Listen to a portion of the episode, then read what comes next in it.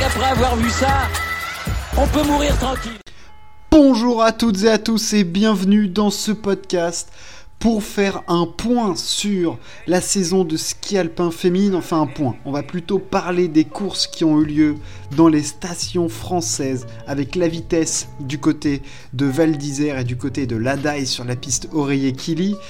Et du côté de Courchevel sur la Émile Allais, euh, Courchevel, la technique avec deux géants, la vitesse du côté de Val d'Isère avec une descente et un super G. Les favorites étaient à l'honneur et se sont surtout montrées. Et on entame tout de suite avec les courses du côté de Val d'Isère et la reine de la vitesse qui a encore frappé l'italienne Sofia Goggia est absolument sensationnelle depuis ce début de saison en vitesse. Elle est juste un touchable. Deux victoires encore pour elle. Une en Super G, une en descente, avec de l'avance. De cette sensation que rien ne peut lui arriver en Super G et en descente. Elle avait fait le triplé du côté de Lake Louise. Elle fait le doublé du côté de Val d'Isère. Elle est bah, c'est la meilleure en vitesse. Euh, vraiment, elle est, elle est un cran au-dessus de tout le monde, quelle que soit la piste, que ça tourne, euh, que ce soit sur le plat, dans les virages. Euh, elle emmène une vitesse folle. elle est plus forte. Elle est, elle est plus forte que les autres et elle a encore usé de sa supériorité pour gratter deux succès et reprendre à ce moment-là la tête du classement général devant Michaela Schifrin. Elle est bien sûr en tête euh, du globe de la descente et du Super G. Et vraiment elle oppose une résistance farouche à Michaela Schifrin parce que en 3 descentes elle a gagné 3 courses, en 4 Super G elle en a gagné 2, 3 podiums, enfin elle est mais c'est un métronome de la vitesse. J'ai la dernière euh, qui en vitesse là comme ça. Je me dis sur chaque course elle y arrivait tout le temps. Alors il y a eu un peu la ragoute, mais il y avait surtout évidemment Vonn. Euh, voilà, mais là Sofia Goggia elle est vraiment dans l'excellence absolue. Euh, et derrière elle il n'y a pas vraiment de, en descente, on a Brizzy Johnson qui a fait trois podiums sur les trois descentes, euh, mais derrière Brizzy Johnson qui a du mal à concurrencer vraiment euh, euh, et, la, et la pousser. On a, voilà, on voit pas de, en descente en tout cas, Goggia est intouchable. En Super G, on a un petit peu plus de concurrence parce que sur certains Super G un peu plus techniques où il y a, plus de virages, où la vitesse est moins importante, on a quelques techniciennes qui s'en sortent. Hein. Évidemment, Frédérica Brignone, Michaela Schifrin, la Ragout est allée chercher. Voilà, donc on a un petit peu plus de concurrence, mais en vitesse pure et dure, Goggia est au-dessus du lot. Techniquement, tactiquement, tactiquement dans les courses, elle est parfaite parce que dans les parties où elle doit capitaliser sur ses qualités de descendeuse, hein, c'est-à-dire emmener de la vitesse sur du plat, prendre les bonnes courbes, allonger les courbes quand il le faut, eh ben, elle met tout le monde à l'amende et, même quand les techniciennes viennent sur un super G, ben, elles se font, mais elles se font éclater quoi. Enfin, je veux dire, Chiffrine a fait deux podiums, mais elle n'a pas pu la concurrencer. Euh, la Ragout, elle s'est explosée sur un, sur super G. Euh, non, non, non, elle est au-dessus. J'ai même pas les mots pour décrire ce que fait Sofia Goggia depuis le début et ce qui lui permet donc d'être en tête de deux globes et de surtout être à ce moment-là, après Val en tête du classement général de la Coupe du Monde. Ça, c'était avant Courchevel. Courchevel, deux géants ont rattrapé celui de Killington et deux filles sont à mettre à l'honneur. Et on a évidemment Michaela Schifrin et plus surprenant, Sarah Hector qui a été exceptionnelle aussi. Euh, en gagne un et fait deuxième de l'autre. Hector gagne le deuxième géant et finit deuxième du premier. Les deux ont été plus fortes que toutes les autres, mais Schifrin surtout a fait une démonstration lors du premier géant en mettant une claque à tout le monde. Elle le gagne avec plus de 8 dixièmes d'avance. Là, ce jour-là, euh, ce mardi 21 euh, décembre, elle a vraiment été au-dessus de l'eau. C'est-à-dire qu'elle n'a pas fait le même sport que les autres à ce moment-là exceptionnel, Michaela Schifrin. Tailler les courbes, il n'y avait pas de neige qui sortait de ses skis, pas de dérive, euh, juste dans la continuité, du carving à la tête Ligeti. franchement, elle a découpé la piste et le lendemain, elle a fait quelques erreurs et c'est Sarah Hector qui en a profité. Elle, elle a été physiquement exceptionnelle sur une piste Emile Allais extrêmement exigeante. On a vu que physiquement pour les filles c'était très compliqué. Hein. On a vu Chiffrine à la fin, elle était fatiguée. Euh, Marta Bassino extrêmement fatiguée. Euh, Tessa Worley a dit que la piste était extrêmement dure. On a vu Petra Vlova qui physiquement pourtant est une caisse avoir bien les mains sur les cuisses à la fin des courses. Enfin, Franchement, non, non, c'était du très, très, très haut niveau. On a eu deux grands géants avec deux grandes championnes qui ont vraiment marqué ces, deux courses avec Chiffrine et Sarah Hector. Chiffrine reprend donc avec cette 72e victoire et ce nouveau podium la tête et assez largement du classement général. Elle est aussi en tête du classement euh, du globe du géant. Euh, elle a 280 points. La deuxième, c'est Sarah Hector avec 202 points. Voilà, un petit gap déjà fait par, par Michaela Schifrin. Euh, donc, comment analyser cela Je vais finir un petit peu sur ces géants. C'était aussi le retour de Petra Vlova. Petra Vlova qui fait 4ème et, 5ème, je crois, des, géants. Oui, c'est bien ça, elle fait 4ème et 5ème. retour en demi-teinte. lors du premier géant, elle est un petit peu en dedans. Elle fait une très bonne deuxième manche, mais c'est pas du grand Vlova, elle fait quelques erreurs. On sent que il lui manquait en tout cas du, rythme. C'est-à-dire qu'elle manquait de rythme. Il y a des sections sur lesquelles c'était bien, mais d'autres sur lesquelles c'était vraiment plus compliqué. Et bon, elle fait quatrième et cinquième, ce qui est en soi pas du tout déshonorant, hein, mais bon, ça reste Petra Vlova, donc tu t'attends à l'excellence absolue quand même. Bon, donc on était un petit peu, un petit peu déçus. Puis elle a, je pense, elle tiré un trait sur, euh, le général. Enfin, Peut-être qu'elle se le dit pas, mais ça va être très compliqué d'aller chercher le général. Quand je vois Chiffrine et Gojia devant le niveau qu'elles ont, c'est euh, il y a un gouffre. Hein. Il y a un gouffre entre Chiffrine, Gojia et les autres pour le, globe du le globe du général. Et euh, je parle même pas des globes de spécialité où à mon avis le plus disputé reste euh, celui de slalom.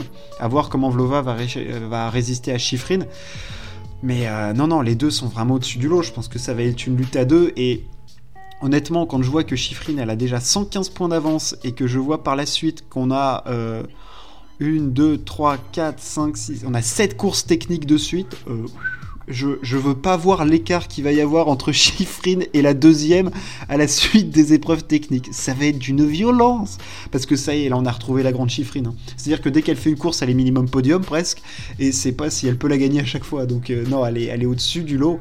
Et, et ça me permet du coup de dériver et de parler un petit peu plus de ce classement général, où Chiffrine est déjà en tête, Godja est deuxième, où Vlova est troisième, mais 750 points Chiffrine, 635 points Godja, 435 points en Vlova, et alors après Brignone, Hector, là c'est encore plus loin.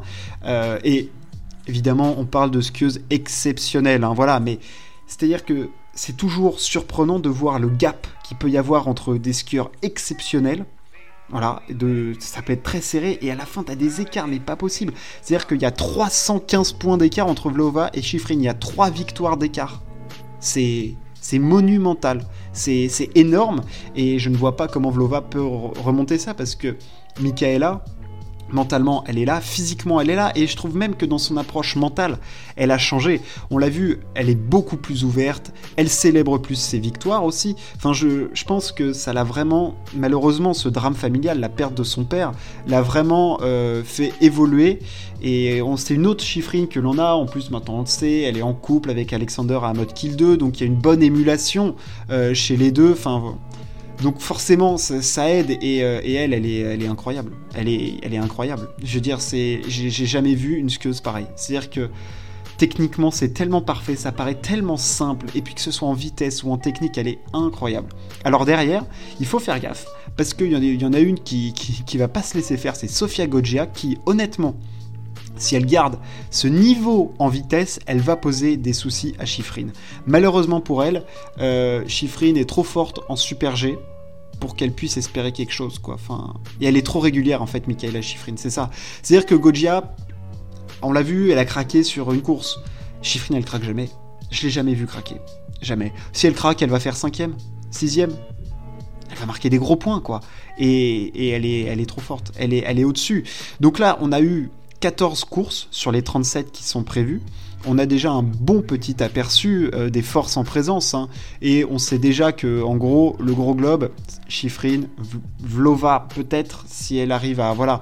Il faut que Vlova capitalise là sur les week-ends de Liens, Zagreb, Maribor, euh, Flachau et, euh, et, ça va être très très important. Ça va être important parce que il y a des gros gros points en jeu et c'est là que ça va jouer. C'est le tournant à voir l'écart qu'il va y avoir à la sortie euh, des épreuves techniques, c'est-à-dire euh, vraiment euh, Flachao. Voilà, Flachao, 11 janvier, on pourra faire un point de dire. Parce que si Chiffrine, elle peut sortir avec 500 points d'avance, et là c'est plié. Hein. Ah, c'est terminé. Ah bah c'est fini, c'est pas possible. Je ne vois pas comment tu peux lui reprendre 500 points. Pas, possible.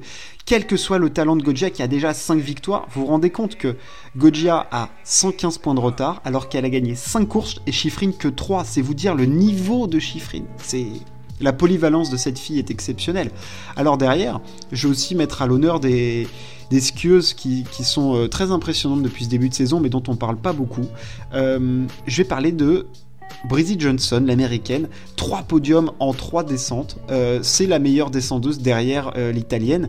Euh, très impressionnante, l'américaine. On l'avait plus ou moins vu venir. Hein, son nom, quand on, c'est pas un nom ronflant du ski, hein, évidemment, mais quand tu suis un petit peu le ski, tu vois que c'est un nom qui a traîné, tu l'as déjà vu faire des bons résultats, et là, ça y est, elle a vraiment éclos, et c'est la deuxième meilleure descendeuse du monde. Alors, elle a encore jamais gagné de course en Coupe du Monde, mais elle a passé un vrai cap, elle est jeune encore, elle n'a que 25 ans, euh, mais voilà, elle est revenue d'une blessure euh, suite en 2018-2019, donc 2019-2020 ça a été très compliqué, elle n'est vraiment revenue que de l'année dernière, et elle a été euh, quatrième du globe de la descente. Donc il y a un, gros potentiel chez elle. On peut aussi mentionner la Ragoute. Alors la Ragoute, elle a eu cette énorme chute sur un super G à Saint-Moritz, chute très très impressionnante. Hein. C'est des images qu'on n'aime pas voir. Euh, je pensais au début de saison, j'avais dit que la Ragoute serait dans le mix euh, pour euh, gagner le Gros Globe. Elle l'a été jusqu'à cette chute et là, bon, elle a des petits soucis. Bon, je, suis déçu parce qu'elle avait un niveau exceptionnel et je suis sûr que quand elle va revenir, elle aura un niveau de dingue. Donc c'est un petit peu décevant parce que cette lutte à 2,5, 3 euh, aurait pu être vraiment une lutte à 4 si Vlova avait, été, euh, avait fait quelques épreuves de vitesse. Malheureusement, je pense que ça va être une lutte à 2 et je pense que la, vainqueur, bah, on la connaît déjà, ce sera Michaela Schifrin. Mais bon, voilà, ça m'a permis de parler un petit peu, de faire le point suite à ces épreuves, de faire le point sur le classement général. C'est toujours intéressant de prendre du temps. Les prochaines épreuves féminines, alors, bah, je l'ai dit, hein, ça va être du technique, hein, donc euh, voilà, ça, on va avoir un géant et un slalom à Lienz, on va avoir un slalom à Zagreb et un géant et un slalom à Maribor, et enfin à Flachau, un slalom ça ne s'arrête pas. C'est un marathon que les filles ont, sachant que bah, elles sont déjà bien, bien entamées. Euh, voilà, il y a quand même eu pas mal, il y a eu quand même 14 courses depuis, euh, allez, je compte pas le premier à Solden depuis euh, le 13 novembre, ça ne s'arrête pas. Voilà, c'est hyper physique une saison de ski, mais c'est absolument magnifique. On a un grand spectacle avec des grandes championnes qui répondent présents régulièrement. Donc euh, voilà, on attend, ça, ça, fait plaisir de voir du combat et puis bon, malheureusement, on n'a pas beaucoup de françaises à part Tessa Worley, mais bon, voilà, on fait, on fait avec ce qu'on a. Et puis, euh, bien sûr, on suit aussi les messieurs, à Madonna di Campiglio. Merci de m'avoir écouté. Ciao, à plus.